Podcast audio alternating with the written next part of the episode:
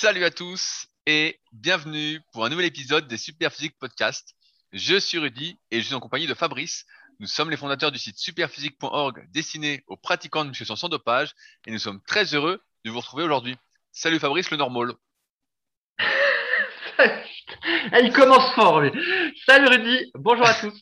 Alors, aujourd'hui, j'ai carrément écrit l'introduction pour que ce soit un petit peu plus professionnel, mais sauf que là, je me rends compte que la police sur mon écran est un peu petite et que j'ai du mal à lire. Mais bon. ça, ça, c'est du vieillissement. Hein. T'as pas des lunettes? Je crois que t'avais des lunettes, non? Non, non, t'es fou, j'ai pas de lunettes, moi. Attends, pour qui?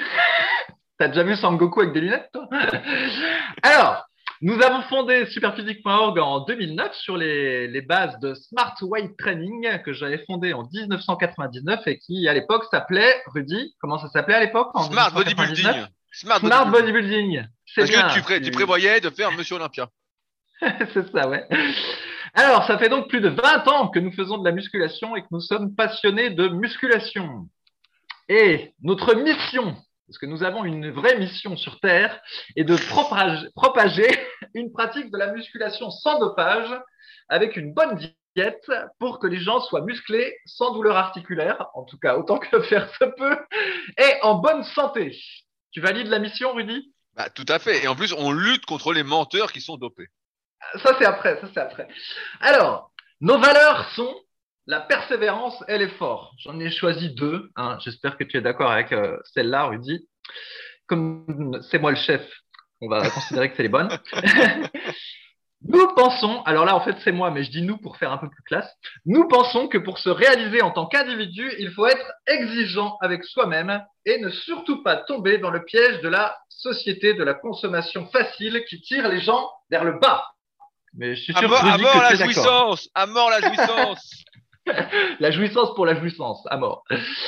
Alors, à partir du site superphysique.org, nous faisons tout ce qui est possible et imaginable en rapport avec la musculation. Donc, euh, nous proposons des livres, des formations pour Rudy, du coaching pour Rudy, une salle de musculation à Annecy pour Rudy, nos sites de musculation respectifs, une application pour smartphone appelée SP Training, une boutique de compléments alimentaires en ligne avec notre propre marque Superphysique Nutrition qui propose des compléments alimentaires autour de la santé et de la musculation et même maintenant un super muesli protéiné pour le petit déjeuner. Donc on sauve même votre petit déjeuner maintenant. Alors dans ce podcast, nous ne sommes que deux à intervenir, moi-même et Rudy, ou Rudy et moi-même pour être poli. Mais euh, rappelons que l'application SP Training a été développée par Pierre, qui, en plus d'être bon développeur informatique, euh, il doit avoir aussi le niveau gold en musculation si je me réfère au tableau super physique. Tu valides, Rudy, de tête Oui, oui, euh, c'est à peu près ça. Voilà, donc si vous voulez en savoir plus sur l'appli, vous faites une recherche sur euh, Google Play ou Apple Store et vous tomberez dessus. Alors, concernant la boutique en ligne Superphysique Nutrition, depuis presque 10 ans, c'est Loïc qui en a la responsabilité logistique et qui est complètement associé à son développement. Et Loïc, il fait aussi de la muscu et il a le niveau, je crois, titan en musculation. Loïc me corrigera, mais ça doit être. Bah, T'as oublié, de dire que Loïc, c'est celui qui a les bras plus gros que la tête. On était habitué à ce que tu ça. Il a les bras plus hauts que la tête. Et donc, chez Superphysique, tout le monde fait de la musculation. Et chez Superphysique, on dit ce qu'on pense et on fait ce qu'on dit. Contrairement à d'autres où euh, des fois quand vous regardez les fondateurs de certains sites de muscu, on comprend pas bien le lien entre euh, les fondateurs et. Euh, est-ce que, tu, est que tu veux donner des noms? Ah ouais, mais ça me préfère la pub des autres marques. Alors je vais m'abstenir, mais je pourrais. Donc, par conséquent, ici, personne ne vous dira qu'on peut être fort et musclé et voir ses abdos en s'entraînant deux fois 30 minutes par semaine et en mangeant de la merde avec la diète IIF YM. If you get your magro. Euh, t'as progressé, dans ton accent anglais. Hein. Dis-moi ce que ça veut dire l'acronyme, j'ai oublié. Bah, en, gros, bah, j'ai pas la traduction euh, là. ah, bon, alors tu sers à rien. Si t'as pas la traduction, tu J'ai pas la traduction en tête, mais en gros, en gros, c'est vous êtes vos macros, en fait, dans le sens où la qualité des aliments importe peu tant qu'on arrive à son quota de glucides, de protéines et de lipides. Euh, sauf qu'on sait bien que euh, bah, c'est complètement faux, puisque la qualité des aliments est euh, de la plus haute importance. On est le reflet quand même de ce qu'on mange. Donc, mais c'était un truc qui a été très populaire, qui est encore populaire aujourd'hui, parce que forcément, ça facilite les choses. On se dit, ah, bah, je peux bouffer un hamburger euh, de chez n'importe quel fast-food, puis j'ai tant de protéines, tant de glucides, et sur la journée, on fait le ration, on se dit, ah, bah, c'est bon, j'ai tout ce qu'il faut. Alors qu'en fait, euh, bah non, en fait, euh, t'as pas tout ce qu'il faut, t'as surtout tout ce qu'il faut pas. Et donc, comme dirait Rudy, ceux qui racontent ce genre de bêtises, c'est tous ceux contre quoi on lutte. Des menteurs qui tirent le monde vers le bas. Et donc, dans ce podcast hebdomadaire, on répond aux questions qui ont été posées cette semaine sur les forums de discussion Superphysique, donc les plus anciens du web et toujours d'actualité. Mais avant ceci, on fait notre propre actualité de la semaine, histoire de varier un petit peu des questions qui sont souvent similaires euh, au fur et à mesure des podcasts. Alors, déjà, je voulais faire euh, un peu de propagande pour notre super muesli, donc qui est euh, un produit qu'on a sorti il n'y a pas longtemps, qui mélange. Alors, est-ce que Rudy va se souvenir de la composition de notre muesli Rudy Tout à, tout à fait. Flocons d'avoine, flocons de sarrasin, flocons de soja et graines de courge. Voilà. Et alors, en fait, euh, je vais pouvoir introduire le truc. Donc, l'autre coup, j'étais allé me, me promener. Voilà, j'avais fait une promenade. J'avais faim et j'ai enchaîné la promenade en faisant les courses à la vie claire. Et comme chacun le sait, une des choses les pires à faire, c'est de faire les courses quand on a faim. Et comme ça allait être l'heure de 4 heures, qu'est-ce que j'ai fait? Je me suis dit, ah bah tiens, si je m'achetais euh, un muesli à la vie claire. Et donc j'ai pris un muesli à la vie claire et c'était 15 euros le kilo. Donc 5 euros les 500 grammes. Et à peine je suis rentré chez moi, j'ai pris le muesli la vie claire. Je pense que j'ai dû vider la moitié du sachet en une utilisation. Bah, c'est quoi C'est du sucre que t'as acheté ou quoi? Non, non, c'était là justement le truc haut de gamme où il n'y a pas de sucre, mais autant dire que c'est pas donné. Alors en comparaison, notre muesli, il est à 10 euros le kilo, et donc le sachet de 2 kilos, il est à 20 euros le kilo. Et j'ai mis une photo euh, sur le forum euh, sur notre forum de discussion où on voit bien qu'on n'a pas lésiné sur les graines de courge, alors que pourtant les graines de courge, bah, c'est assez cher, mais on en a mis pas mal dans le, dans le produit parce qu'on voulait qu'il y ait des bons acides gras et puis un goût croustillant. Donc tout ça pour dire que notre super muesli, il est super et en plus, il est bien moins cher que celui Ah, des il- autres. il s'appelle- il s'appelle- super quand même. Voilà, il s'appelle Super Muesli. Et j'ai beau temps de dire que là, je suis pas prêt de reprendre le muesli euh, de la vie claire. Tout ruineux En- qu'il est. enfin, une mauvaise pub pour ton sponsor. Il était temps. hein. non, mais c'est pas mal la vie claire. Mais là, c'est vrai que euh, des fois, c'est cher. Et en plus, le nôtre, euh, sincèrement, il est pas cher. Et c'est ça que j'aime bien aussi avec notre marque Superphysique Nutrition, c'est qu'on n'en a pas honte. Et je peux en faire la, la promo, tout ça, tout en pouvant me regarder dans la, en, tout en pouvant me regarder dans la glace et en me disant que je promeus euh, le bien, parce que effectivement, on a un produit qui est pas cher et bien. Donc ça, on aime bien. Commentez ça. Alors, Rudy, sinon, j'ai lu une news aujourd'hui sur le Wall Street Journal, où il y a quelques jours. C'était écrit que Instagram, donc toi, je crois que tu es très présent sur Instagram, Ah, aurait un, aurait un effet dévastateur sur le moral des adolescents complexés par la vie des autres. Et alors, euh, donc j'ai voulu parler de ça dans l'actualité parce que ça me rappelait déjà l'époque de Facebook, où sur Facebook, tout le monde partage des trucs, et en, et- mais en réalité, personne ne partage sa vraie vie. Les gens euh, mettent en scène euh, leur vie, mettent en scène leurs vacances, tout ça. c'est de l'autopromotion. C'est de l'autopromotion. Voilà, c'est- ça. Et du coup, euh, même si tout le monde fait de l'autopromotion, quand, tu, quand ils regardent euh, les choses qui sont postées par les autres, ils oublient que eux-mêmes font de l'autopromotion et du coup, ils y pensent pas quand ils regardent les trucs des autres. Et des fois, ils vont se dire euh, Ah ben regarde, machin, il est encore allé en vacances, euh, il faisait super beau, alors que nous, il pleuvait, tout ça. Alors qu'en réalité, ça se trouve, lui aussi, il y a plu, mais il a réussi à mettre la seule photo où il faisait soleil. Bah, il a Bref, fait, et il a, en il a fait- fait, je vais vous donner la technique, il a fait un stock de photos quand il était en vacances et il voulait mettre toute l'année. Ah ouais, eh ben, bah, tu- c'est ce que tu fais sur Insta, c'est ça hein Exactement, exactement. En fait, voilà, Rudy, il faut pas croire, le type, il est tout maigre, mais il Bien a un stock de 5000 photos et du coup, bah, il tape dans son stock. Mais voilà, tous ceux Et qui des fois, je peux même le dire, tout. Je remets les mêmes des fois que j'ai déjà mis plusieurs fois. Et donc, du coup, euh, j'ai réfléchi à ce truc-là, à savoir, est-ce que quand on regardait d'autres gens qui paraissaient mieux que nous, est-ce qu'au final c'était motivant ou est-ce que c'était complexant? Donc, euh, j'ai pensé par rapport à la muscu, moi, quand, comment ça marche. Et je me souviens que quand je regardais euh, les DVD de euh, Kevin Levron ou euh, Ronnie Coleman en train de s'entraîner, ça me motivait. Franchement, j'étais motivé, même si évidemment, euh, quand qui font euh, une dizaine de reps à 90 kg au développé couché avec halter, c'est complètement inaccessible. Mais ça a un côté motivant parce que je me dis, bah, je fais les mêmes mouvements qu'eux. Il y a juste la, juste entre guillemets, la charge qui varie, mais globalement, ça me motivait. Par contre, si je regarde une vidéo de corde à sauter de euh, Ross euh, Enamet, je sais pas si je prononce bien, et ben là, curieusement, ça me motive pas et ça a tendance à me déprimer. Et pourquoi? Euh, Je me suis demandé pourquoi. Et en... eh ouais, pourquoi? Rudy, pourquoi? Parce qu'en fait, quand il fait la corde à sauter, il fait des mouvements de corde à sauter que je n'arrive pas à faire et qui me semblent trop inaccessibles en fait. Tu vois Même avec l'entraînement, j'ai l'impression que j'arriverai jamais. Et du coup, à la place de me motiver, ça a tendance à me décourager puis à me dire euh, à quoi bon, tu vois. Et donc, en réalité, faut pas que j'en regarde trop des vidéos de corde à sauter comme ça. C'est pas motivant. Et euh, bah, du coup, euh, je me Bah, demandais alors- ce qu'il en alors- était pour toi, Rudy. Alors, alors que, alors que tu pourrais te dire justement, bah, tiens, il fait des trucs que j'aimerais faire, donc je vais m'entraîner pour pouvoir les faire, tu vois.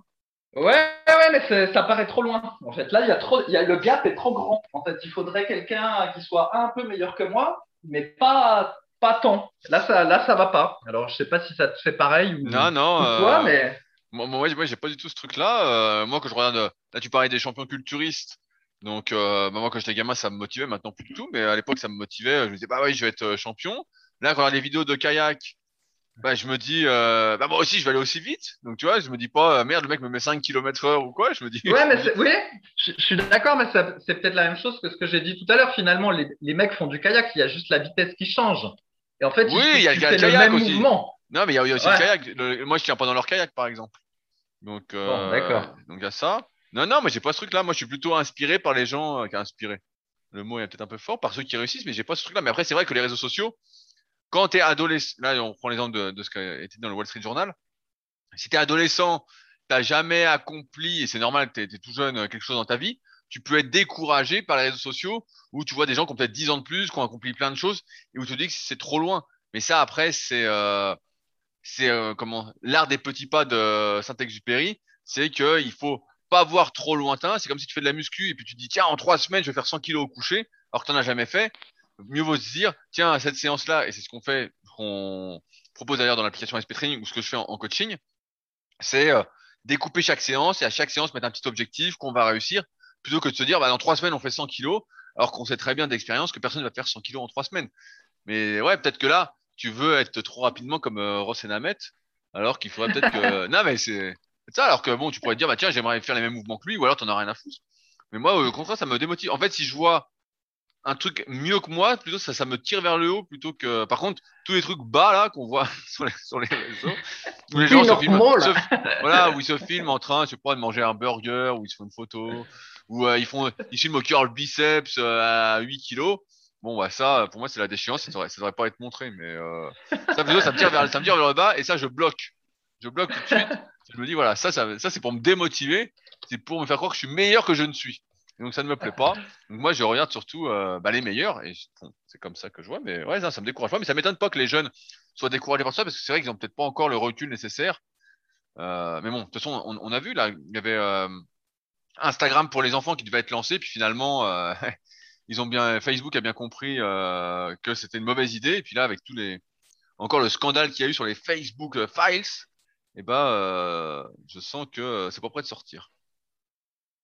Oui, enfin, l'histoire, c'est pas que Facebook a compris que c'était une mauvaise idée, c'est qu'effectivement, il y avait des études qui montraient que, des études internes qui montraient que c'était euh, pas bien pour le, le bien-être euh, des enfants. Et je sais pas, ça a fuité et au final, ils ont eu des pressions euh, pour ne pas faire. Je crois que l'histoire, c'est plutôt ça, plutôt que par bienveillance, ils se soient dit, euh, ah bah tiens, euh, non, c'est une mauvaise idée, finalement, on fait pas. Enfin, peu importe. Alors, Rudy, devine qui a refait une séance de rameur et qui Ah n'en bah. avait pas fait depuis des lustres? Et bah, j'imagine que c'est ta femme. Eh non, c'est moi, t'as perdu. Non, toi tu- Mais d'ailleurs, j'ai vu que les championnats du monde de rameurs euh, allaient se refaire euh, en physique. Alors, est-ce que je t'inscris? Eh non, non, pas, pas encore, pas encore. Alors, cette fois-ci, je vais pas me faire piéger comme la fois d'avant. Pour ceux qui se rappellent de mon épopée euh, au rameur, donc je m'y étais mis, euh, je crois, en octobre de l'année dernière. Et euh, voilà, donc j'avais commencé en faisant euh, plutôt des séries de 2000 mètres ou des séries de 1000 mètres, quelque chose comme ça. Et assez rapidement, la manière dont je faisais du rameur ressemblait à la manière dont je courais. C'est-à-dire que bah, je faisais du rameur pendant 30 minutes, 35 minutes, 40 minutes. Et bah, c'était très fatigant. Et ça avait tendance à me faire gonfler les cuisses, un petit peu le dos, mais surtout, ça me rendait tous les bras tout raplapla. Et moralité, à la fin, ça m'a particulièrement énervé cette affaire parce qu'au final, c'est assez crevant pour finalement avoir des, bras tout plats. Mais comme là, bah, il se remet à faire euh, parfois pas beau. Et euh, bah, la dernière fois, il faisait justement particulièrement pas beau et c'était compliqué de faire la corde à sauter dehors. Donc je me suis dit, retour au rameur, mais cette fois-ci de manière plus intelligente. Alors voici ma nouvelle stratégie, Rudy. Tu vas nous dire ce que tu en penses. Donc plutôt que de faire 30 euh, à 45 minutes de rameur en continu, je vais multiplier les 500 mètres sans. Combien de temps ça te prend sur ton, ta machine? euh, ben, J'ai oublié. Dans deux minutes, je crois. Oui, ça doit être ça. Deux minutes, mais de toute façon, ça n'a aucun intérêt de. Non, non, non, mais c'est pas les mêmes. C'est pour te donner mon analyse après, en fonction du temps ah d'effort, dans quelle filière tu es et qu'est-ce que tu sollicites. Ah oui, ah oui, c'est vrai. Ah, tu vas nous expliquer ça, Rudy. On, voit que tu es, formateur BPGEPS. Donc euh, oui, ça dure environ deux minutes. Et après, je prends euh, deux minutes de pause. Et pour me distraire pendant cette pause, je fais des pompes euh, lestées. Et donc, c'est ce que j'ai fait euh, hier ou avant-hier. Et je me suis retrouvé au bout de dix séries avec le look du gars qui abusait du bench, figure-toi. C'est-à-dire avec les épaules congestionnées, les pecs congestionnés et les trapèzes congestionnés grâce au rameur. en réalité, j'avais la banane. Mais c'est pas grâce au rameur. Ben, si, le, rameur avait fait congestionner les trapèzes et c'est les pompes euh, lestées entre les séries qui ont fait congestionner euh, les pecs et les épaules. Mais moralité, pecs, épaules plus trapèze, ça fait le look du gars qui fait du bench. sans faire de bench en plus. Voilà, et sans faire de bench. Et la dernière fois que j'avais eu le look du gars qui faisait du bench, c'est quand je m'étais remis à faire du rowing euh, debout à la barre pendant quelques séances avant que ça me refasse mal aux épaules. Donc ça faisait un petit moment que je n'avais pas eu le look du gars qui fait du bench, congestionné, et là, paf, c'est revenu. Alors, t'as euh, fait une photo, j'espère. T'as immortalisé le truc. ah, pas encore, pas encore. Et, euh, et donc voilà. Donc Rudy, penses-tu qu'avec cette stratégie de multiplication des séries de 500 mètres, je vais conserver mes bras ou à nouveau euh, mes bras, mes, fibres 2 vont se transformer en fibre 1 parce que je fais de l'endurance sur le rameur. C'est pour ça que je te, demandais la, durée de l'effort. En fait, deux minutes, on est quand même dans une euh, composante euh, fortement aérobie, donc fortement endurance, voilà pour simplifier. et donc, je, je, pense que ça va donner. c'est sûr que c'est moins pire que tes 30 minutes non-stop, mais tu es dans une dominante aérobie donc, je crois pas que tu vas garder tes bras, en fait. Si tu m'avais dit que tu faisais des séries, je sais pas, de une minute, par exemple, le rameur, nous, ce qu'on faisait tous en, en, gros, en moyenne, pour la préparation des Super Physique Games, qu'on organisait avec le club Super Physique, c'est, on faisait jamais de série de deux minutes. Un maximum, on faisait une minute, avait peut-être une minute vingt. Je te dis, oui, là, la, la dominance, elle est toujours aérobie, mais euh, il y a quand même pas mal d'anaérobie. Et là, tu es quand même fortement dans l'aérobie. Tu prends combien de récup, t'as dit, entre tes 500 mètres en plus? Deux minutes. Ouais, donc tu es dans une récupération en plus incomplète. Euh, donc plus, plus, la séance va, plus tu es en aérobie. Donc non, je pense que tu vas perdre des bras. Si tu veux pas perdre des bras, faut que tu fasses des séries de 1 minute. Euh, après, peu importe la récup dessus, peut-être pas 30 secondes, mais comme ça, tu te rapproches plus d'un effort muscu. Euh, Est-ce que tu vois ton nombre de coups par minute, par exemple, sur ton rameur? Oui, je le vois. J'ai oublié combien ça faisait, mais effectivement, bah l'information est donnée. Moi, moi, je peux donner un ordre d'idée. Sur un concept 2, quand j'avais fait le 500 mètres, donc j'avais fait une 18, je donnais 39 coups par minute. Donc moi, c'était assez bas. Euh, les champions donnent plus de coups, mais voilà. En gros, c'était à 40 coups, c'est comme si tu faisais 40 répétitions.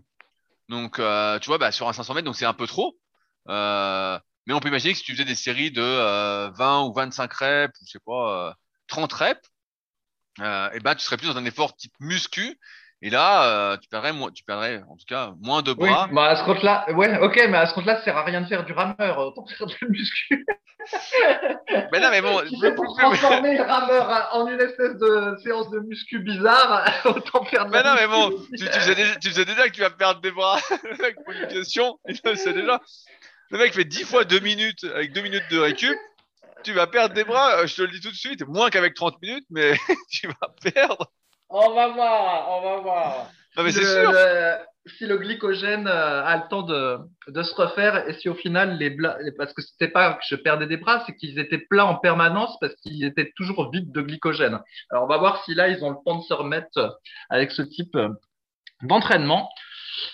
On va voir ça dans quelques temps. Bah bah, Alors, j'espère qu'ils vont tes mensurations pour comparer. Hein. Alors, qu'est-ce que j'ai d'autre dans ma file d'actualité? Un nouveau commentaire sur mon livre. Ah, Exceptionnel, c'est moi qui le lis, c'est moi qui le lis.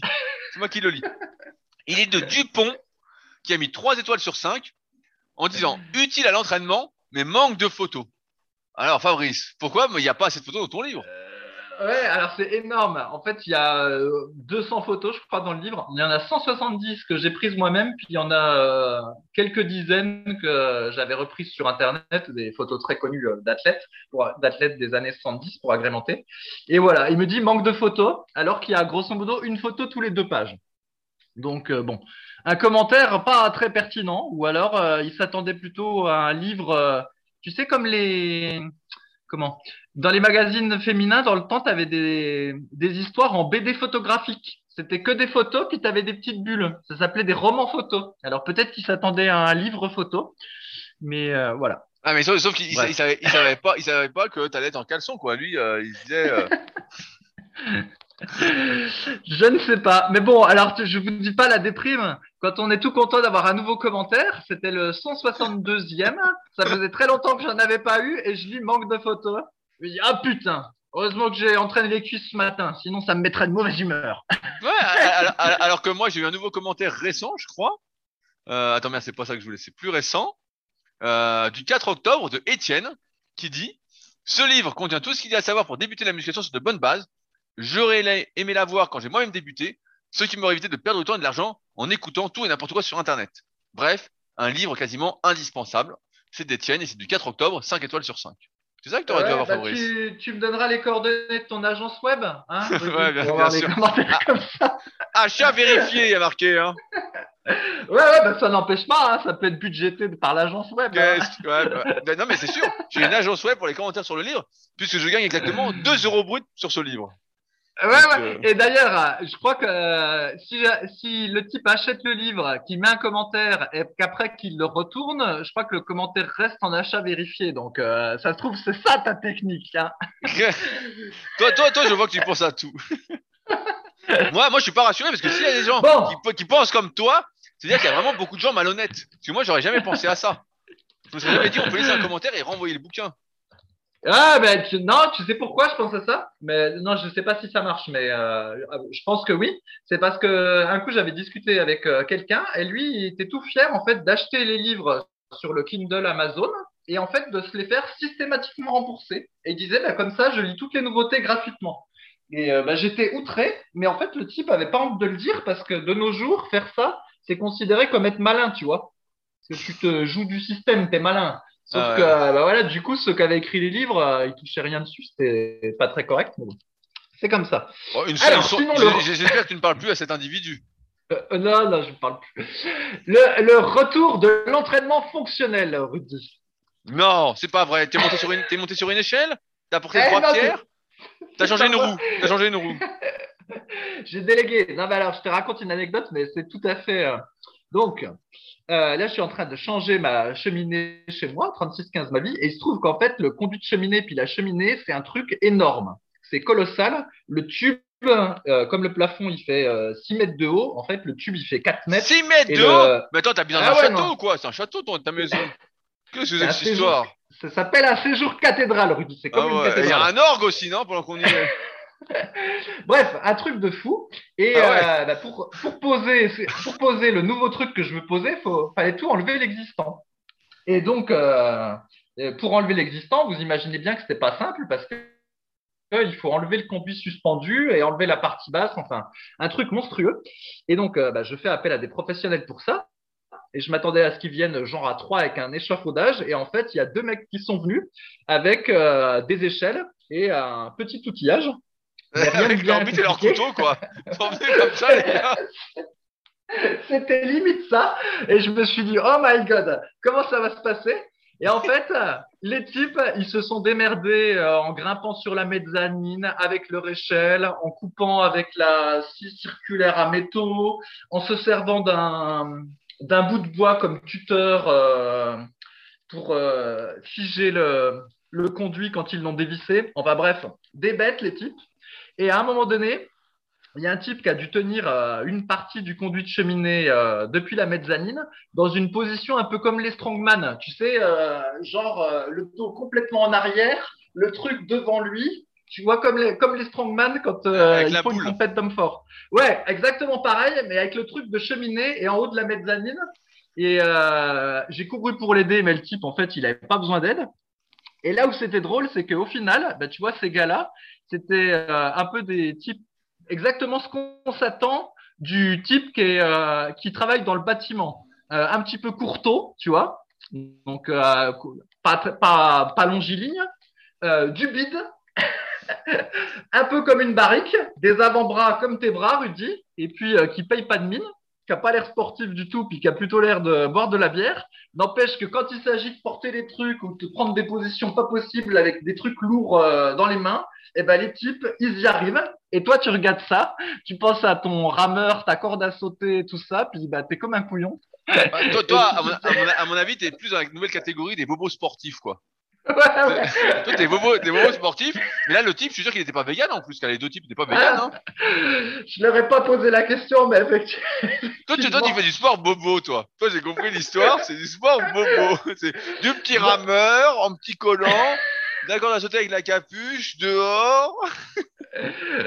Non, mais fait- je vais même, je vais même pas nier, Rudy, parce qu'en fait, c'est la vérité, tu vois. Tu, tu fais de la muscu dans tous les sens, tu te crois fonctionnel, et puis au final, euh, voilà, t'as des types qui font pas de muscu, qui t'arrivent à t'enlever la cheminée, euh, tu ne sais comment, rien qu'avec leurs bras, et puis voilà, quoi. Donc, Et bref. donc, si, si je comprends bien, cet hiver, tu auras le chauffage dans ta maison et tu ne seras plus à 11 degrés. Euh, ouais, ouais, normalement, maintenant, j'aurai un poêle fermé à la place d'une cheminée ouverte, donc ça devrait euh, changer Donc, est-ce que tu, est-ce que tu vends, est-ce que tu vends ton damar qui avait fait tout l'hiver?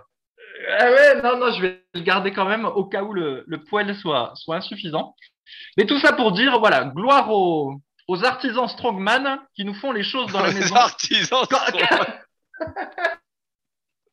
quand nous, quand nous-mêmes, nous ne sommes que des, des piètres sportifs, incapables de rien faire de nos dix doigts. Alors, Rudy, et tu Ah. peux te moquer, mais je suis sûr que dans la même situation, tu aurais fait exactement comme moi, tu aurais tout délégué, regarder les gens, puis dire. Ah non, mais dit, moi- moi, oh j'aurais pas putain, les délégué. J'aurais, j'aurais pas délégué pour le côté fonctionnel, j'aurais plutôt délégué pour le fait de pas me niquer, en fait. En fait, de, de pas prendre de risques, de pas de me dire, putain, je vais devoir prendre des positions à la con, euh, ça augmente mon risque de blessure parce que forcément, je suis pas préparé à ça, euh, j'ai pas la mobilité pour tout ça, la capacité, donc je vais déléguer, comme ça, c'est les autres qui vont se niquer, et moi, peinard, quoi. Je me serais plus dit ça, Ouais, en ouais. fait.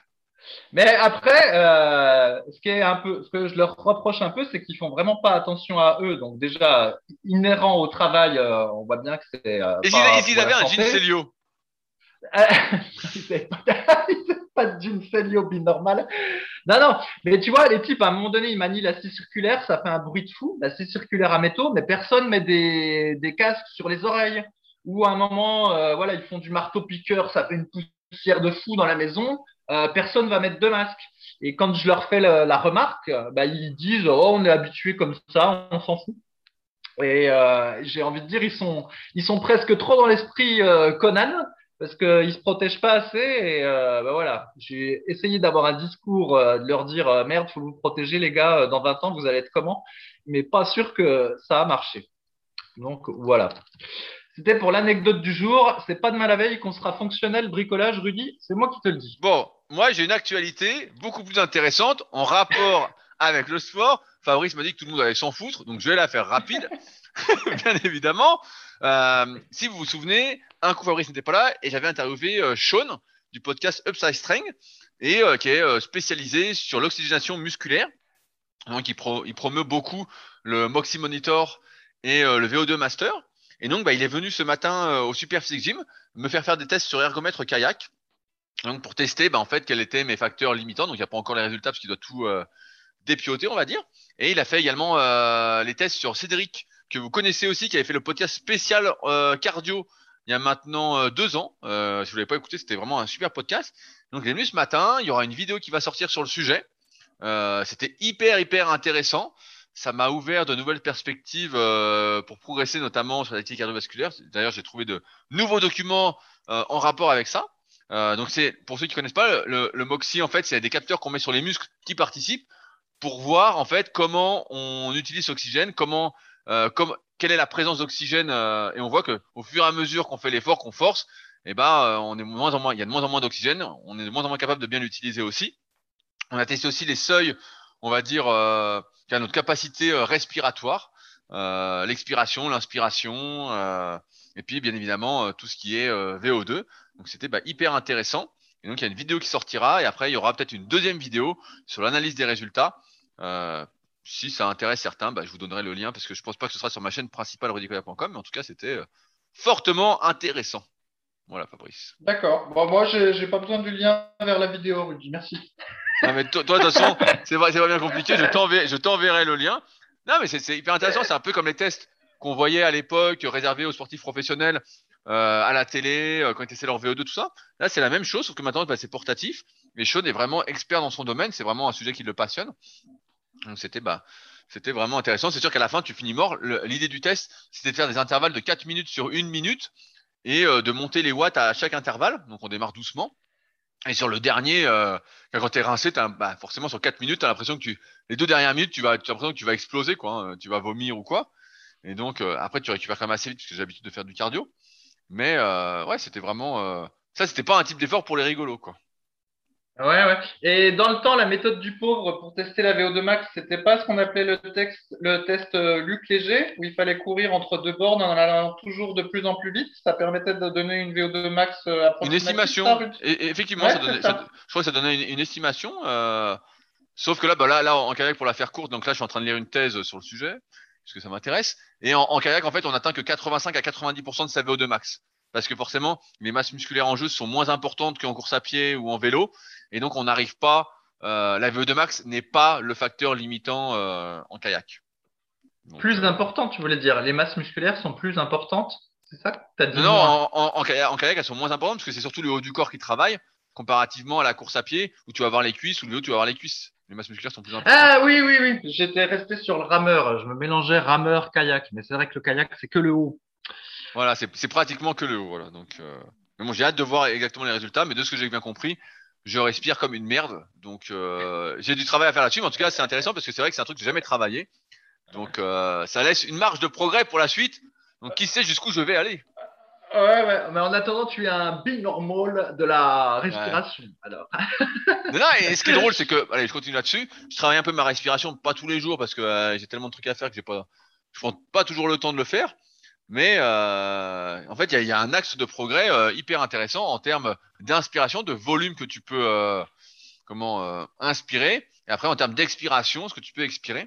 Donc pareil, il y aura des chiffres là-dessus en, litres. J'ai plus euh, mes stats en tête, mais euh, c'était vachement intéressant et donc ça m'a donné l'envie d'acheter des appareils, bien évidemment, pour travailler ça. Je vais attendre un peu que ça retombe parce que dans l'euphorie, on veut toujours acheter le truc. Donc je vais attendre pour voir si je casse ma tirelire pour progresser en termes de respiration.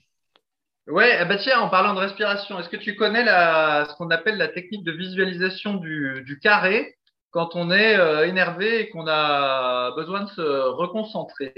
Tu connais ce truc-là? Est- Est-ce que tu parles de la respiration carrée dans le sens où tu fais 5 secondes, 5 secondes, 5 secondes, 5 secondes? Ouais, c'est peut-être ça. Mais en gros, l'idée, c'est que tu fermes les yeux ou tu peux même les garder ouverts, peu importe. Et en gros, tu visualises un carré. Et euh, donc, avec ces quatre côtés. Donc, le premier côté, tu fais une inspiration profonde.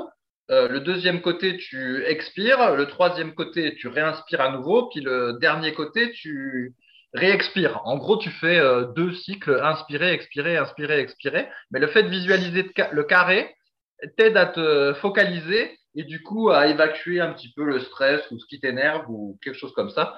Et en gros, c'est une manière de se refocaliser euh, assez rapidement euh, quand on était euh, voilà, stressé ou pas détendu et tout ça. C'était à ça que tu pensais? Oui, oui, ça ressemblait à ça. Mais j'ai quelques bouquins sur, sur la respiration, euh, justement. Et, et je finis sur un dernier truc intéressant, c'est que là, au cours du test, donc en muscu, souvent on parle d'aller à l'échec, de pas aller à l'échec, de forcer à fond ou pas.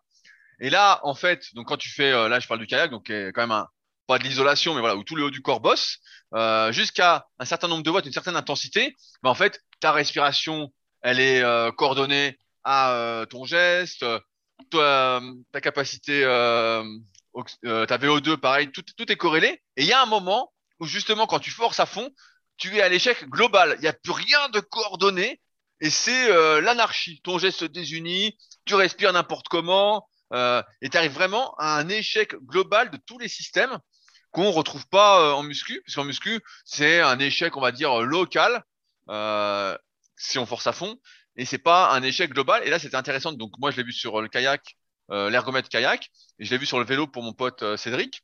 Et c'est vrai que là, on voit vraiment un échec global euh, beaucoup plus impactant que la muscu. Donc, bah ouais, c'était très intéressant à voir. Et en plus, avec les courbes derrière, parce que les chiffres ne montent pas. Et on voit, on voit tout de suite sur la courbe, en fait, quand ça commence à, quand ça commence à déconner. Quand tu commences à vraiment forcer, quoi. Parce que là, tout déconne. Ok. Bon, merci pour cette actualité euh, fort intéressante, Rudy. Je suis le seul à m'entraîner. Le, le mec, il me fait rire.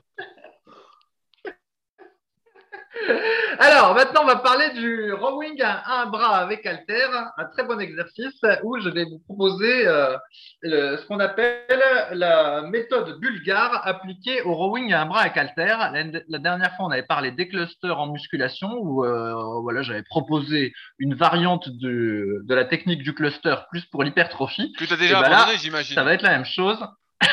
non, même pas. Ah, il y a Mauvaise langue, je continue. non, non, je n'ai pas abandonné. Et donc là, méthode bulgare appliquée au rowing à un bras avec halter, et ce sera l'occasion de redire tout le bien qu'on pense de l'exercice. Donc déjà, un rappel, si on était complètement indestructible, euh, probablement le meilleur exercice pour avoir un dos euh, bien épais, ce serait le rowing yacht triché. Tu valides, Rudy, cette affirmation? Oui, oui, euh, je peux valider. Voilà. Mais malheureusement, comme on n'est pas indestructible, si on fait du rowing yacht triché, ben, peut-être pendant quelques années, on aura un très gros dos. Et ensuite, euh, les quelques années suivantes, ben, on n'aura plus de bas du dos. Et du coup, ben, on n'aura plus non plus un très gros dos parce qu'on sera cassé de partout. Alors, une des alternatives, c'est euh, de faire du rowing à un bras avec halter. Où du coup, ben, on va avoir euh, une bonne partie des bénéfices du rowing yacht, mais en diminuant fortement le risque sur le dos. Alors, pour rappel, il y a deux manières de faire le rowing à un bras avec halter. On peut le faire en, étant euh, appuyé sur un banc horizontal avec euh, deux points d'appui, euh, un bras plus la jambe et le genou. Ou alors, on peut le faire avec un seul poids d'appui en étant appuyé, par exemple, contre un, un rack à halter ou même un banc. Mais dans ce cas-là, on va se servir que du bras comme point d'appui et les deux, deux jambes seront au sol. Donc les deux techniques ont leurs avantages et les inconvénients. Est-ce que tu veux nous faire les avantages et les inconvénients de ces deux variantes, Rudy? Non, non, je te laisse continuer ce monologue. ah, il veut pas participer. il veut pas participer, il est fâché parce que j'ai dit du mal de son test ergomètre tout à l'heure. Bon, eh bien, en gros, il y en a qui préfèrent être avec les deux points d'appui sur le banc euh, horizontal parce qu'ils trouvent que c'est moins exigeant pour le dos. Mais euh, au contraire, il y en a qui préfèrent l'autre variante parce qu'ils trouvent que quand on est euh, sur le banc horizontal, il est possible de faire une espèce de torsion de la colonne vertébrale, ce qui est plus difficile avec la variante où on a un seul point d'appui. Donc ça, c'est pour la position des, des, de la jambe et du bras de soutien. Et puis sinon, il y a aussi une variante sur le tirage où on peut tirer en arc de cercle. Donc en théorie, c'est censé solliciter euh, plus le grand dorsal, mais assez rapidement, ben, c'est pas un mouvement naturel. Ou alors on peut tirer euh, de manière relativement euh, rectiligne, où euh, ça va être la position dans ce, tir, ce mode de tirage là où on va être le plus fort et c'est plutôt ce qu'on recommande et ça a tendance à beaucoup travailler euh, les muscles trapèzes, mais également le deltoïde postérieur et même un petit peu le biceps. Alors maintenant, la fameuse méthode bulgare appliquée au rowing à un bras. Rudy, est-ce que tu veux nous expliquer ce qu'est la méthode bulgare? Tout à fait. Alors ça, je veux bien. Ça, c'est le fait d'enchaîner une série lourde euh, avec une série plus légère. Donc par exemple, on va faire six répétitions à 80 kg euh, et enchaîner sans temps de repos, 6 répétitions à 40 ou 50% de son max. Le but est de travailler aussi bien la force max que l'explosivité, puisque le contraste entre euh, la charge, entre les charges qu'on utilise est important. Et donc, comme on recommande quand on fait des exercices de force ou qu'on force vraiment d'utiliser l'accélération compensatoire, c'est-à-dire de pousser le plus vite qu'on peut, de tirer le plus vite qu'on peut, et eh ben en fait, on va avoir une sorte de potentiation post-activation nerveuse, une trace de ce qu'on a fait à 80%, lorsqu'on va utiliser 40-50%, donc on va tromper entre guillemets son système nerveux, qui lui s'attend à avoir les 80%, et donc on va pouvoir travailler cette explosivité. C'est une méthode qui est euh, assez populaire euh, dans le milieu de la prépa physique, dans le milieu de la force beaucoup moins, euh, mais dans le milieu de la prépa physique, c'est quelque chose qui est très très utilisé. Donc là, j'ai donné des pourcentages qui sont approximatifs pour décrire l'idée. On peut bien évidemment faire 3 reps à 90 et puis 3 reps à 60%. Il y a plein de combinaisons possibles, mais en gros, c'est ça.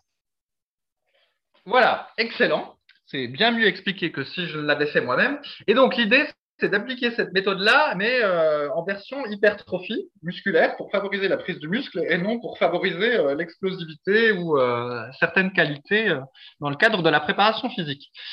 Et donc, l'idée, ça va être de commencer par exemple par une série de 20 répétitions avec un poids qu'on pourrait faire, je sais pas, une, on ferait une vingtaine de, de reps. Et ensuite, la fois d'après, ça va être d'utiliser un poids plus lourd et de faire que 10 reps sans forcer. Donc là, on a le, début du contraste. Et avec la troisième série, on va revenir au poids du début et on va à nouveau faire 20 reps. Et normalement, les 20 reps de cette série-là, exactement comme l'a expliqué Rudy, comme euh, à la deuxième série, on avait utilisé un poids euh, plus lourd, et eh ben, cette troisième série doit sembler plus facile que la première. En fait, on va être bien dynamique et avoir une bonne explosivité. Et enfin, la quatrième série, eh ben, on essaye de reproduire la perf qu'on avait fait à la deuxième série avec euh, un poids plus lourd. Et en fait, ce qui va se passer, évidemment, si on fait ça, c'est que bah, la, première série de 20 reps et la troisième série de 20 reps, elles vont quand même être euh, très fatigantes musculairement. Et du coup, la deuxième et la quatrième série, qui vont être faites avec un poids plus lourd, en réalité, ça va être une perf qui serait très éloignée de la perf que vous auriez fait si vous aviez utilisé ce poids lourd dès le début. Parce qu'en fait, la série de 20 reps va pas mal vous, vous fatiguer. Et donc, euh, du coup, l'avantage ou pas, c'est selon euh, le point de vue, eh ben, c'est que ça évite d'utiliser des poids trop lourds parce que d'une certaine façon, on est un petit peu préfatigué. Et du coup, ben, on évite de surcharger les, articulations tout en ayant quand même le bénéfice d'avoir utilisé un poids lourd et en même d'avoir utilisé un poids relativement lourd et en même temps d'avoir fait euh, un volume euh, serré multiplié par répétition important dans le pour cet exercice. Et en fait, pourquoi j'ai pensé à faire cette, euh, cette méthode de contraste avec le rowing à un bras avec halter, c'est que ce que je me suis aperçu, c'est que au rowing à un bras halter, quand on prend un poids euh, léger ou moyen, eh ben, l'amplitude du mouvement en haut, elle est quand même plus importante que quand on prend un, poids lourd. C'est-à-dire que quand on tire l'altère vers le haut, avec un poids léger ou moyen, eh ben, on a 2-3 euh, cm supplémentaires. Alors que quand on a un poids lourd ou mi-lourd, eh ben, on a, du mal à monter l'altère jusqu'en haut. Et au final, le travail musculaire n'est pas tout à fait le même. Et donc, du coup, en variant la charge utilisée au cours de l'exercice, eh ben, ça permet aussi de varier l'amplitude et du coup de varier la, manière euh, dont on va travailler le muscle. Alors que si par exemple on fait un, un cycle de progression sur plusieurs semaines et en admettant que euh, on prenne des charges de plus en plus lourdes et avec des séries de plus en plus courtes au fil des séances et que par exemple on avait commencé, je sais pas, en série de 15 reps et puis qu'à la fin on finit en série de 8 reps, et eh ben en réalité, les séries de 8 reps au bout des nombreuses semaines ne sont pas les mêmes que celles de 15 parce que très probablement l'amplitude du mouvement a, réduit. Et d'ailleurs, ça peut être euh, pénalisant pour cet exercice parce qu'au final, on croit qu'on progresse, puis finalement, à chaque fois, c'est l'amplitude du mouvement qui est de plus en plus faible et on s'en est pas rendu compte. Et là, avec cette euh, méthode euh, de contraste ou cette méthode bulgare, comme je l'ai décrite, eh ben, on varie les charges et du coup, on est sûr que au moins à chaque séance, on a des mouvements qui sont exercés, qui sont effectués avec l'amplitude euh, la plus forte possible. Voilà, Rudy, qu'en penses-tu de eh ben, cette eh ben, stratégie Vas-y, vas-y. Ben, ça, me fait penser à une méthode qui était la méthode de, je sais pas si tu te souviens de Bruno Pivnica, euh, qui était un champion culturiste, après qui avait été entraîneur à la Fédé naturelle à la FFHMFAC. Euh, donc c'était pas un peu comme toi, tu as, décrit la, version modifiée de la méthode bulgare, mais lui, euh, il recommandait de faire par exemple une série de 20 à 30 répétitions à l'échec, ou presque. Euh, et ensuite, tu prenais, euh, je sais plus combien de temps de récupération, euh, peu importe. Et ensuite, tu faisais trois séries entre 6 et 10 répétitions. Et je retrouve un peu ce truc-là, dans le sens où tu fais une sorte de euh, pré-fatigue, fausse pré-fatigue avant, pour minimiser les poids que tu utilises et réduire le risque euh, par rapport euh, donc à, à la, à la charge, le risque articulaire. Donc, Ouais, un, ouais. un peu, un peu ce que tu veux faire là. euh. Après, c'est sûr qu'une fois que tu as fait une série de 20 ou euh, 30, là, dans les cas- dans l'exemple de la méthode de Bruno Pivnica, bah, c'est sûr que c'est beaucoup plus difficile euh, derrière. euh.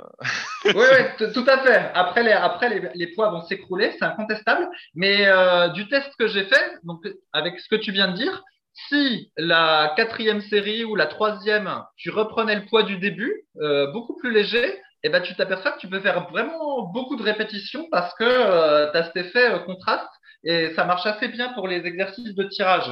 C'est pas aussi flagrant sur les exercices de développé, mais pour le tirage, vraiment, tu es beaucoup plus explosif et au final, tu fais plus de reps que tu n'aurais pensé, tu vois. Tu as l'impression d'être épuisé, mais en remettant un poids plus léger, euh, pouf, tu as, plein de dynamique. Et sur le fait que le rowing à un bras, selon la charge utilisée, on a Ah oui, ah bah ça- ça, beaucoup. Ça, c'est hein. vrai, mais, mais après, ça vaut pour beaucoup d'exercices où des fois on s'emballe un petit peu et on met un peu plus lourd et finalement où l'amplitude est un peu moins bien. Après, au rowing à un bras, tu- je crois que tu l'as dit, c'est que euh, quand on met plus lourd, forcément les poids qu'on va mettre sur l'haltère ou l'haltère qu'on utilise, et ben euh, les poids vont prendre plus de place et donc forcément on monte moins haut, donc ça réduit l'amplitude, ce qui revient à faire du partiel. Et euh, c'est vrai que dans cette optique-là, prendre un haltère peut-être euh, plus léger, donc plus petit en place, il va permettre d'avoir plus d'amplitude et donc peut avoir un intérêt, c'est sûr, pour ce travail, on va dire, en amplitude complète, même si c'est pas exactement le terme. Mais oui, oui, je vois tout à fait ce que tu veux dire. Mais après, il y a aussi cet extrême où, en dehors de la taille de l'haltère, où des fois on met un peu trop lourd pour aller faire quelques répétitions. Donc nous, on est pour tricher un petit peu dans les limites du raisonnable, de moins en moins quand même avec les années. Mais euh, si euh, l'amplitude, on voit, souvent ce truc-là au squat où les gars euh, à 60 kg ils sont bien et puis à 100 kg ils descendent plus qu'à moitié. Bah forcément, c'est qu'à 100 kg il y a beaucoup trop lourd. Donc c'est pas que c'est lourd, c'est que c'est trop lourd. Donc faut faire attention à ça, de pas mettre trop lourd et toujours garder au moins une technique correcte. Euh, là, tu parlais de 2-3 cm d'amplitude en moins, ça me paraît quand même assez correct. Euh, même si effectivement les derniers centimètres permettent de plus solliciter la portion basse du grand dorsal, puisque le coude va plus loin derrière et donc on arrive vraiment à le raccourcir au max. C'est une, portion du dos qu'on a du mal à recruter sur la 6 de rowing euh, si on tire pas bien les coudes, on tire pas bien les coudes à la fin. Donc, donc ouais, ben moi mon, mon impression c'est que la, la congestion est pas tout à fait pareille. Euh, si tu fais, euh, allez, je dis au hasard parce que j'ai déjà fait le test, ça fait un moment que j'ai pas fait, mais genre si tu fais huit séries de six répétitions avec un poids lourd et que bah comme le poids est lourd, tu, tu sens bien que tu montes quand même pas euh, jusqu'en haut, ça fait pas la même congestion que quand tu fais, euh, je sais pas moi, voilà, euh, quatre séries de 20 avec un poids plus léger. Euh, La congestion est pas tout à fait la même, exactement comme tu dis, euh, peut-être le bas du dorsal ou quelque chose, mais ça fait pas pareil. Et on voit que ces quelques centimètres supplémentaires changent la donne, et donc d'où l'idée de, varier euh, la charge de manière à varier l'amplitude et pas être en permanence avec une amplitude euh, trop réduite, ou à l'inverse, une amplitude trop grande et où on utiliserait systématiquement que des poids légers et jamais de poids lourds. Donc, d'où l'idée de cette méthode bulgare appliquée au rowing à un bras avec halter. S'il y en a qui veulent s'amuser à tester, ils nous diront ce qu'ils en pensent. Si vous souhaitez faire partie de la bande de Fabrice, n'hésitez pas à le dire. Il a plein de tests, comme vous voyez, chaque semaine à vous partager. Donc euh, le cluster, la barre à la barre à pec, qui je sais plus euh, comment s'appelle là. euh, ah, les le... c'est le twister. Ah, bah, Voilà. c'est le, barbe- le barbell twister. Mais franchement, Voilà. je continue, c'est pas mal, hein, ça. Ah, ça va il- peut-être passer le, ça va peut-être passer les trois Ah, mois, ça. il, il nous fait va servir à aller chercher un truc sous le canapé à la fin. Voilà, il n'aura pas le bras assez long pour aller chercher un truc sous le canapé. Voilà, voilà à quoi ça va servir. Non, Euh, non, mais, Mais bon, si vous voulez faire partie du club de Fabrice, je pense qu'il y aura bientôt un club qui va se monter contre une petite cotisation. Il y aura de la marche lestée au, pro- la marche lestée au programme avec les gilets euh, binormal. Il y aura euh, le, le cluster modifié pour l'hypertrophie, le bulgare, le curl concentré. euh, les, les pompes retournées à l'envers, bien évidemment, et puis bien d'autres en plus, il y aura des surprises. hein. Donc n'hésitez pas à adhérer, vous verrez. On, on- on- on s'amuse beaucoup. Ah, ah, il se moque, il se moque. Écoute, le, la- mon twister là, donc l'espèce de barre de torsion tension qu'il faut tordre et que j'utilise en remplacement euh, d'un exercice d'écarté ou du pullover comme troisième exercice de pectoraux, euh, c'est pas, pas si mal en fait. Parce que quand tu t'entraînes à, la maison comme moi, puis tu n'as pas de poulie vis-à-vis ou de pec deck, jamais tu n'as de contraction euh, maximale entre guillemets des pectoraux, sauf si tu veux faire du, sauf si tu fais du squeeze press qu'on ne recommande pas. Mais là, avec ces, avec cette barre que tu tords, et eh ben pour une fois, si tu veux, tes, tes pecs ils sont contractés quand euh, euh, ils sont en position complètement raccourcie. Et donc ça fait quelque chose de différent. Donc pour le moment, euh, j'en suis heureux. J'en suis heureux. Eh ben. Bon, bah maintenant, on va, pouvoir passer, après 50 minutes, eh ben. aux questions qui ont été posées sur les forums superphysiques. Donc, je rappelle que ceci est un podcast de musculation. Je sais que vous adorez les anecdotes de Fabrice et ses tests euh, abracadabra. Et donc, euh, on a sélectionné quelques questions. On va en faire au moins deux. Je pense, euh, c'est le minimum requis quand même, parce que moi, j'aime bien parler de musculation. Donc, euh... le type, il nous a fait perdre 15 minutes avec son test ergomètre et voilà. J'essaye de monter le niveau, mais tout le monde. D'ailleurs, il y en a qui s'intéressent. Je lis une thèse donc sur l'entraînement en kayak qui est hyper intéressante, qui s'applique pas qu'au kayak, qui fait seulement 118 pages et je la partage à qui veut. Il suffit de m'envoyer un email. Donc, euh... et donc c'est quelqu'un que je pense que je vais contacter pour recevoir dans mon autre podcast les secrets du kayak, puisque la fille a fait une thèse sur le sujet. Voilà. Bon, bref. Ah, voilà, c'est une fille. Voilà. bref, passons, passons aux questions du son podcast. Allez, Vas-y, Rudy, vas-y. Allez, allez, j'attaque pour de vrai. Donc, on a une question de Hugo qui nous dit Bonjour à tous. Je mesure 1m84 pour 83,8 kg. J'ai 23 ans. J'effectue mes tractions pronation lors de ma séance d'eau avec mon entraînement ci-dessous. Traction prise large en pronation, il fait 3 séries de 9 et 7 séries de 8 répétitions avec 2 minutes de récupération. Donc, ça, c'est un cycle qu'on a décrit euh, sur le site Superphysique, dans l'article Comment progresser aux tractions. Ils sont intéressés à aller voir. Ensuite, il fait du rowing à un bras avec halter pour le dos et du tirage pronation à la poulie basse. Ensuite, il fait l'oiseau et les triceps. Euh, il essaye de se forcer le plus possible à tirer avec le dos. Il sort les pecs, il regarde vers le haut, effectue une traction scapulaire en demi-mouvement. Mais voilà, je ne sens pratiquement que mes triceps sur cet exercice. Je n'arrive pas à identifier la nature de mon problème. Mobilité, déficit de force, mauvaise compréhension du mouvement. Merci d'avance de vos conseils, avis éclairés. Je vais répondre parce que Fabrice a pris la parole tout ce temps, je vais faire un monologue. Donc Hugo, il a mis des vidéos euh, de cette traction sur le forum. Donc euh, le sujet s'appelle Je ne sens que mes triceps sur traction en pronation dans la rubrique entraînement. Pour ceux qui souhaiteraient aller voir. Et en fait, dès le début, bien qu'ils euh, disent essayer de forcer le plus possible à tirer avec le dos, en sortant les pecs, en regardant vers le haut, en effectuant une traction scapulaire, c'est-à-dire en abaissant les épaules en début de mouvement, en fait, dès le début, on voit que ces tractions ne sont pas effectuées avec la force du dos. On en avait parlé peut-être le podcast précédent il y a quelques semaines faire des belles tractions en utilisant le dos, euh, c'est pas si facile que ça et ça nécessite pour beaucoup un apprentissage pour tirer avec le dos sur un, tirage vertical, donc un traction pronation à la, à la poulie haute, en vraiment essayant de tirer avec le dos, ou si on n'a pas de poulie, avec élastique pour vraiment apprendre à tirer avec le dos. Là, ce qu'on voit sur la vidéo euh, d'Hugo, c'est que il tire avec les coudes très en avant du corps, il fait un petit mouvement bizarre en plus. Euh, sa trajectoire des coudes, en fait, elle bouge durant le mouvement, donc c'est assez bizarre. Et au bout de quelques répétitions, il tire avec le haut du dos rond. Et donc en fait, il est plus du tout en train de travailler le grand dorsal. Il est plus du tout dans l'axe des fibres qu'on veut recruter. Un bon moyen pour développer un muscle, c'est quand même, notamment pour le dos, c'est d'avoir le coude dans l'axe des fibres du muscle qu'on veut développer. Et là, quand on fait traction prise large, en général, on veut développer le faisceau externe du grand dorsal, celui qui est le plus responsable de la largeur du dos. Euh, et donc, on voit que bah, son coude est tout de suite, il n'est pas dans l'axe, euh, même dès les premières répétitions. Et au bout de 3-4 répétitions, 5 répétitions, bah, il tire tout avec le dos rond. Donc, il tire plus du tout avec le grand dorsal. Et avec quoi il tire? Bah, Il tire forcément avec les biceps. Euh, après, sa photo de profil, il a les biceps assez courts, donc plus avec les avant-bras. On voit qu'il a un long supinateur qui est bien long. Tout ça, c'est des notions de morphoanatomie, si jamais que je décris dans le tome 1 et 2 de la méthode superphysique pour ceux qui voudraient aller plus loin et s'analyser. Euh, et surtout, c'est normal qu'ils sentent ses triceps, puisque pour ceux qui ne le savent pas, euh, les triceps, c'est trois portions, dont une portion qui s'attache sur l'omoplate, ce qu'on appelle la longue portion, et qui participe sur tous les exercices de tirage. Dès qu'on va ramener le bras au corps, si on a le bras au-dessus de la tête ou le bras devant soi, eh ben, on va solliciter la longue portion du triceps, d'autant plus là, dans le cas du go, qu'on n'utilise pas le dos comme vous le savez sans doute à force qu'on se répète, sur tous les exercices, il y a une compétition de recrutement entre les différents muscles. Donc si je travaille moins le dos, il faut que ce soit d'autres muscles qui fassent le tirage.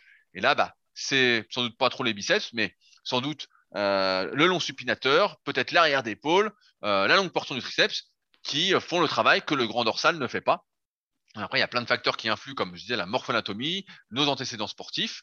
Et là, on voit la technique d'exécution. C'est pour ça que c'est toujours important de se filmer euh, pour voir ce qu'on fait. Et souvent, on a des surprises. Mais là, c'est sûr que c'est quand je vois cette traction, s'il m'avait dit je prends bien du dos, je prends bien mon dos en faisant ça, bah, j'aurais dit tu as un coup de bol. Parce que ça, c'est pas des bonnes tractions.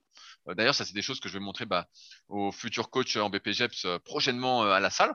et des choses, c'est des choses d'ailleurs que je montre dans la formation super physique dos en détail pour arriver à faire ça, pour bien faire mais on voit bien que la technique d'exécution qu'on adopte, la façon de faire ces exercices, va fortement influencer le recrutement. Et là, ça m'étonne pas qu'ils sentent beaucoup ces triceps. Après, on n'arrive pas à voir la longueur de ces triceps, notamment dans une portion, mais c'est possible sur certains individus qui pourraient faire en traction correctement, c'est-à-dire vraiment en sortant la cage, en ayant le coude dans l'axe du faisceau externe, euh, en montant de façon bien rectiligne, euh, mais qu'aurait le grand dorsal très court, qu'aurait les triceps vraiment très très longs, qui aurait pris l'ascendance sur le grand dorsal, de ne sentir que les triceps. Et donc, c'est normal, effectivement, de sentir les triceps. De la possibilité de sentir les triceps au dos, c'est normal. Euh, mais euh, là, pour le coup, c'est vraiment la technique d'exécution qui fait que ça va pas. Et donc, le conseil que je peux donner à Hugo, qu'on peut donner à Hugo, c'est de repartir beaucoup plus bas aux tractions, de repartir peut-être en série de 5 et vraiment de se refilmer en tirant avec le dos. Et s'il n'y arrive pas, et eh ben, de repasser à la poulie, puisqu'à priori, il s'entraîne en salle pour vraiment apprendre à utiliser son grand dorsal pour pouvoir le développer. Parce que là, c'est sûr que en continuant ce qu'il fait, c'est pas un exercice pour le dos, euh, c'est traction. Oui, et un peu plus bas, par contre, il dit que dans le cadre de son métier, euh, il a besoin de faire des tractions complètes et d'être performant aux tractions complètes. Alors, je sais pas, peut-être qu'il est sapeur-pompier ou quelque chose comme ça. Mais du coup, est-ce que c'est bien la peine finalement qu'il apprenne à sentir son dos? Euh, Et peut-être que simplement, ce qu'il faut, c'est qu'il fasse le plus de tractions possible, peu importe la manière dont il les fait, tu vois selon son job. Parce qu'imagine qu'ils se mettent à apprendre à faire des tractions avec le dos et qu'au final, euh, ils deviennent moins performants aux tractions parce qu'il a appris à faire des tractions propres et il ne sait plus faire des tractions trichées. Tu vois ce que je veux dire? Oui, oui, mais, euh, mais, mais c'est quoi des tractions complètes? C'est ça ma, ma, question. Euh. c'est sûr que pour performer, alors après, il y a aussi, faut aussi voir la, longévité. Pour moi, des tractions complètes, c'est bras tendus et tu touches les pecs en haut. Ça, c'est des tractions complètes. Maintenant, pour certains, euh, je sais pas ce qu'il fait comme métier, peut-être qu'il est pompier ou autre, traction complète, ça peut être passer le menton au-dessus de la barre. Euh, alors dans ce cas-là, bah oui, pour l'instant, euh, et bah ça peut être, ça peut suffire sur cette traction comme ça, mais dans ce cas-là, c'est normal qu'il ne sente pas le dos. Maintenant, il faut savoir quel est son objectif exactement, et surtout quel est son avenir, quel avenir il se voit en musculation, parce qu'en faisant des tractions comme ça, avec le haut du dos rond, les épaules donc qui sont euh, qui sont haussées, et ben en fait, il est en train de s'abîmer progressivement les épaules, à moins qu'il ait un renforcement de la coiffe des rotateurs exceptionnel, mais ça, euh, très peu de personnes euh, l'ont. Et ben en fait, à chaque fois qu'il fait des tractions comme ça, et surtout avec un tel volume, avec 10 séries de tractions, il est en train de s'abîmer les muscles de la coiffe des rotateurs. Il est en train d'aller dans le mauvais sens pour sa longévité. Et donc, ben moi, je serais lui, je réapprendrais. Après, rien n'empêche pour maintenir son niveau de traction complet dans le cadre de son métier de faire une série un peu dégueulasse comme il fait. et puis ensuite de faire un vrai travail musculaire. Le travail musculaire, c'est quand même la base de la longévité. Et si on n'est pas capable d'avoir un travail musculaire, bah, on court forcément euh, à la destruction euh, petit à petit. Ouais. Alors, tu sais que ce que tu appelles traction dégueulasse, euh, ça peut aussi s'appeler traction crossfit. Ah non, c'est pire, c'est pire, traction crossfit. C'est pire. non, mais, en plus, en plus, il, est, voilà, non, voilà, t'abuses un peu. Parce que en, en, crossfit, pour rappel, le but, c'est de faire, d'aller le plus vite possible sur des circuits, notamment en compétition, pas forcément à l'entraînement. Et donc, ce qui est le plus rapide, c'est faire des keeping pull-up, mais dans les bonnes boxes de CrossFit, on apprend d'abord à faire des tractions strictes. Donc, on passe d'abord par euh, un élastique si on n'y arrive pas. Euh, certains bah, passent jamais le cap parce qu'il faut quand même pas mal de temps pour y arriver. Et, voilà, faut pas trop se disperser non plus. Euh, ensuite, on passe à des tractions voilà, strictes sans élastique. Et ensuite seulement, on va apprendre ensuite le keeping. Euh, moi, je pense que tout le monde devrait pas l'apprendre. Je pense que c'est euh, hyper dangereux comme truc et que ça nécessite beaucoup trop de travail pour la majorité des individus. Mais euh, là, c'était quand même pas du keeping. Mais c'était euh, dès le début, on voyait qu'il n'arrivait pas à tirer avec le dos. En fait, dès les premières, on voit qu'il tire pas avec le dos. Donc, euh, il y a un problème technique à, corriger avant de vouloir progresser dessus. Ok, et je, voulais ajouter un truc, mais je l'ai peut-être déjà dit la fois d'avant. moi, j'aime bien, pour les tractions, il y a un modèle qui est très perturbant, c'est la vidéo d'entraînement du dos d'Alan sur Superphysique, où on le voit faire des tractions prises larges, partielles, c'est-à-dire qu'il est dans un couloir euh, strictement vertical. Il cherche pas à passer le menton euh, au-dessus de la barre. Et je crois que grosso modo, il doit y avoir juste le, le dessus de sa tête qui touche la barre. Et du coup, ça lui permet d'être, euh, de, solliciter uniquement le dos et pas les biceps, parce que les biceps sont plutôt, euh, quand on monte la tête, le menton plus haut que la barre. Et puis d'autre part, comme il est exactement dans l'axe de la barre, eh ben, comme dit Rudy, il tape pile dans le grand dorsal. Et moralité, des fois, euh, si on fait des tractions, pronation prise large, on croit qu'il faut faire le mouvement en amplitude complète, mais en réalité, pour vraiment avoir un grand dos, eh ben, c'est souvent la version partielle qui est la meilleure. N'est-ce pas, Rudy? Oui, mais tout, tout, à, tout à fait. Tout, tout à fait. Non, mais c'est vrai que euh, souvent, on a tendance, j'ai perdu mon mot. Euh, putain, j'ai oublié ce que je voulais dire. Voilà, ça m'arrive. Ah. Qu'est-ce que, tu disais? Rappelle-moi?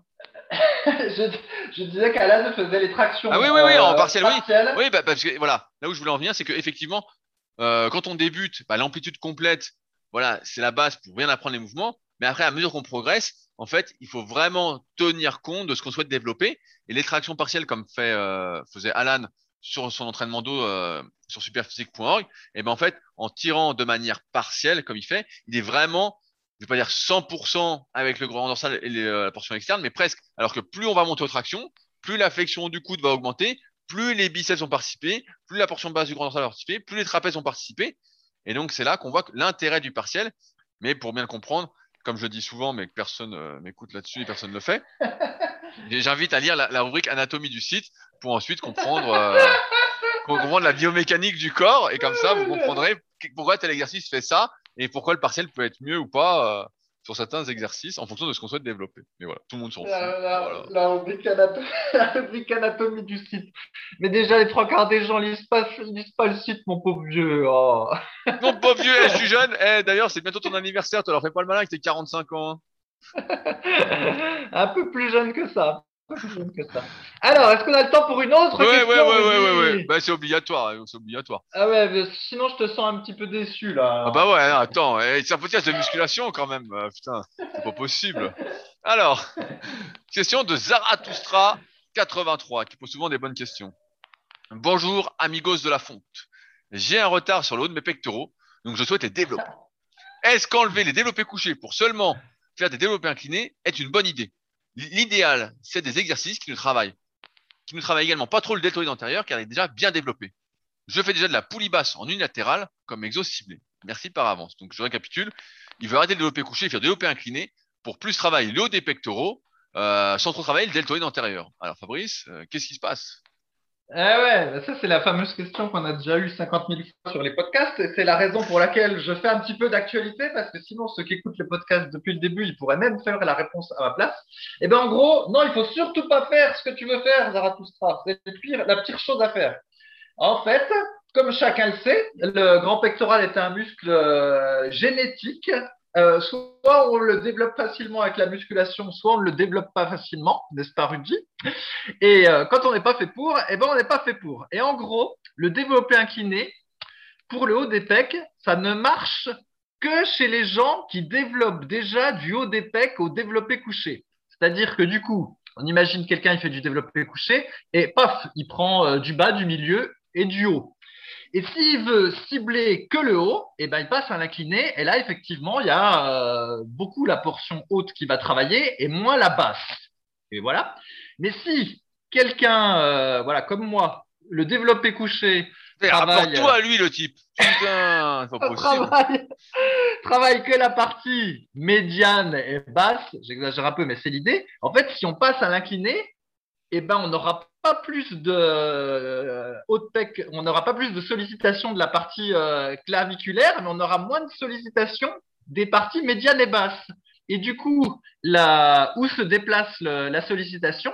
Sur le deltoïde antérieur. Et donc, si justement c'est son point fort, comme l'a rappelé Rudy tout à l'heure, dans tous les exercices, en fait, les muscles, ils sont pas en synergie, comme on peut lire dans les livres, ils sont en compétition. Et c'est en plus le plus fort qui prend l'ascendant sur les autres. Donc, s'il fait du développé incliné dès le début, et qu'en plus il a le deltoïde antérieur en point fort, eh ben, il ne va travailler que les deltoïdes antérieurs, et au fur et à mesure des séances, il va perdre des pecs, en fait. C'est ça qui va se passer.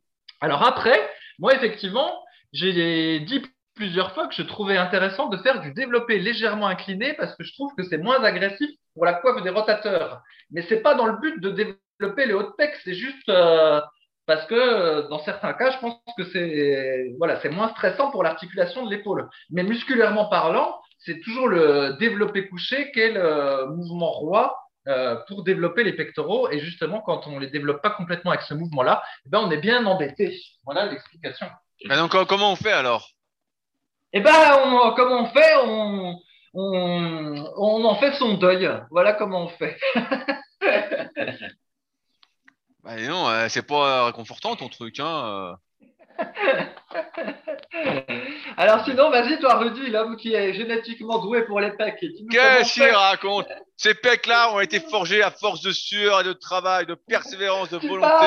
Les valeurs de super physique. Euh, ouais qui nous a dit, je ne sais pas combien de fois, que pendant des années, son entraînement, c'était, euh, je sais plus, 8 ou 10 séries de développé couché et un petit peu de pullover, et puis ça lui avait permis de choper tous les pecs qu'il voulait. Et après, si il fait des vidéos, le type, il fait des vidéos YouTube où il fait du développé incliné et il confuse les gens parce que les gens ils disent Ah, il fait du, de l'incliné, c'est pour ça qu'il a du haut de pec. Mais couillon, il en avait déjà avant du haut de pec. T'as rien compris. non, mais j'ai plus d'épaules que de haut de pec pour, euh, pour l'info. Mais c'est vrai que moi, le développé couché me réussit euh, plutôt bien. Après, bah forcément, dans le cas de, de Zarathustra, plus, sérieusement, et eh ben en fait, il est fourré. Euh, c'est une question de morphonatomie, encore une fois. Si l'avant d'épaule est prédominant par rapport aux pectoraux, et ça, c'est un truc qu'on voit facilement en morphonatomie, il suffit de se mettre de profil, de bien placer ses épaules, de pas avoir la posture de la tortue. Euh, et si on a l'avant d'épaule qui est prédominant par rapport au DPEC, ça se voit très rapidement, et eh ben en fait, ça va être très très compliqué d'avoir euh, bah, d'avoir du haut de pec, parce que dès qu'on va faire de l'incliné, euh, dès qu'on va se mettre dans l'axe des fibres du haut du grand, pec, donc la portion claviculaire, et eh ben en fait l'avant d'épaule va vouloir participer plus que le haut des pecs. Alors après, on peut essayer de bidouiller en se disant on va faire du plus, on va se concentrer, on va aller plus doucement, euh, on va euh, moins descendre pour pas étirer l'épaule, mais il n'empêche que quand on n'est pas fait pour un muscle, et eh ben si on est obligé d'adapter son entraînement et faire un entraînement, euh, j'exagère un peu, mais de rééducation pour arriver à solliciter ce muscle-là, on sait bien que le travail en rééducation, c'est pas suffisant pour vraiment développer ses muscles. Et quand on va faire, on va vraiment forcer et donc euh, vouloir exploser, vraiment progresser, et bah les muscles qui sont plutôt point fort vont euh, refaire une majeure partie du travail. Et donc, bah, ce sera foutu. Donc, quand on n'est pas fait pour l'autre pec, là, vraiment, pour le coup, on est vraiment fourré. Alors que pour le pec, de manière générale, du moins euh, la portion médiane et la portion basse, il y a quand même plus de stratégies à mettre en place pour réduire l'intervention des deltoïdes si le problème, c'est des deltoïdes on va dire, prédominant par rapport aux pectoraux. Ok, qu'est-ce que tu penses du Gundil Shrug pour euh, non, mais ça, c'est un bon exemple de, ce que je viens d'expliquer. C'est que dès, dès le moment où tu es obligé de faire un exercice euh, d'hyper-isolation pour travailler un faisceau musculaire euh, que tu n'arrives pas à solliciter avec les exercices, on va dire, basiques, et eh ben en fait, oui, dans l'optique de l'apprentissage moteur, tout ça c'est très bien, mais il faut faire des milliers, des milliers, des milliers de reps pour arriver peut-être à compenser ta morphoanatomie, ce que tu n'arrives finalement jamais à faire, surtout qu'en général, tu t'en rends compte euh, après des années d'entraînement et puis tu as déjà 25, 30 ans ou plus. Donc, tu as déjà euh, beaucoup de connexions nerveuses qui sont faites et tu peux pas défaire ça comme ça, c'est pas si simple. Donc, quand on est à devoir faire des trucs comme ça, eh ben, on le sait très bien. Euh, pour moi, pour moi, en tout cas, c'est une perte de temps. Euh, c'est tout sauf ludique parce que euh, oui, tu vas prendre un petit peu du haut de pec grâce à l'exercice, mais dès que tu vas pouvoir faire des exercices qui sont vraiment efficaces, où tu vas pouvoir mettre des poids, tu vas pouvoir forcer en sécurité, et eh ben en fait, euh, c'est là que tout va se jouer. Quand on n'est pas fait pour quelque chose, on n'est pas fait pour quelque chose et la nature se rappelle très bien à nous. c'est comme le gars qui fait 1m60 et qui veut faire du basket, ok, il va s'entraîner avec un panier plus petit, voilà, il va le mettre plus bas, mais sauf que le panier, bah, il est à 3m20, je crois, de mémoire, et ben quand il est à 3m20, bah, il est moins bon, voilà, c'est pas compliqué il peut pas dunker, donc euh, il peut s'entraîner à dunker euh, à 2 mètres 50 s'il veut, mais euh, la vraie règle, c'est euh, en match, c'est 3 mètres 20, donc il est baisé. Mais là, bah, c'est un peu pareil. si tu es obligé de faire des petits exercices, pour reprendre mon exemple, dans un panier à 2 mètres 50 et que pour en progresser, c'est le panier à 3 mètres 20, bah t'es roulé, t'es roulé. Bon, ben moi je dirais à Zarathustra si je prends du haut de pec avec ma bar twister. bah, toi, ça m'étonnerait parce que tu es fait à fond pour le deltoïde antérieur. Alors. Euh... De toute façon, c'était une blague. Hein. C'est une blague. Faut pas prendre au pied de la lettre ce que j'ai dit. Eh bah, ça roule. Eh bah, on va s'arrêter là pour aujourd'hui. On est déjà à 1h10. On espère, comme d'habitude, que vous avez passé un agréable moment avec nos super anecdotes et surtout nos réponses aux questions de musculation, que vous êtes très intrigués par le test que j'ai fait et que vous attendez avec impatience la vidéo du test et son explication, son interprétation. Euh, si jamais vous avez des questions, n'hésitez pas à utiliser les forums Superphysique sur www.superphysique.org. On y répond aussi bien en podcast, mais surtout à l'écrit puisque comme vous voyez, on répond pas à beaucoup de questions dans ces podcasts. Euh, c'est de pire en pire. C'est, le mec, il est pas content. C'est de pire en pire. c'est de pire en pire. Euh, si vous souhaitez réagir au podcast, vous pouvez le faire directement sur SoundCloud, dans la partie commentaires, ou sur Apple Podcast. On regarde tous les commentaires et ça nous donne du beau au cœur. On est content. et enfin, tout ce dont on a parlé, que ce soit nos livres, nos compléments, l'application, la méthode super physique ou discuter d'un éventuel coaching, tout se trouve dans la description du podcast. N'hésitez pas. Euh, comme l'a dit Fabrice, on n'a pas à rougir, surtout pas. On est plutôt fiers de ce qu'on fait.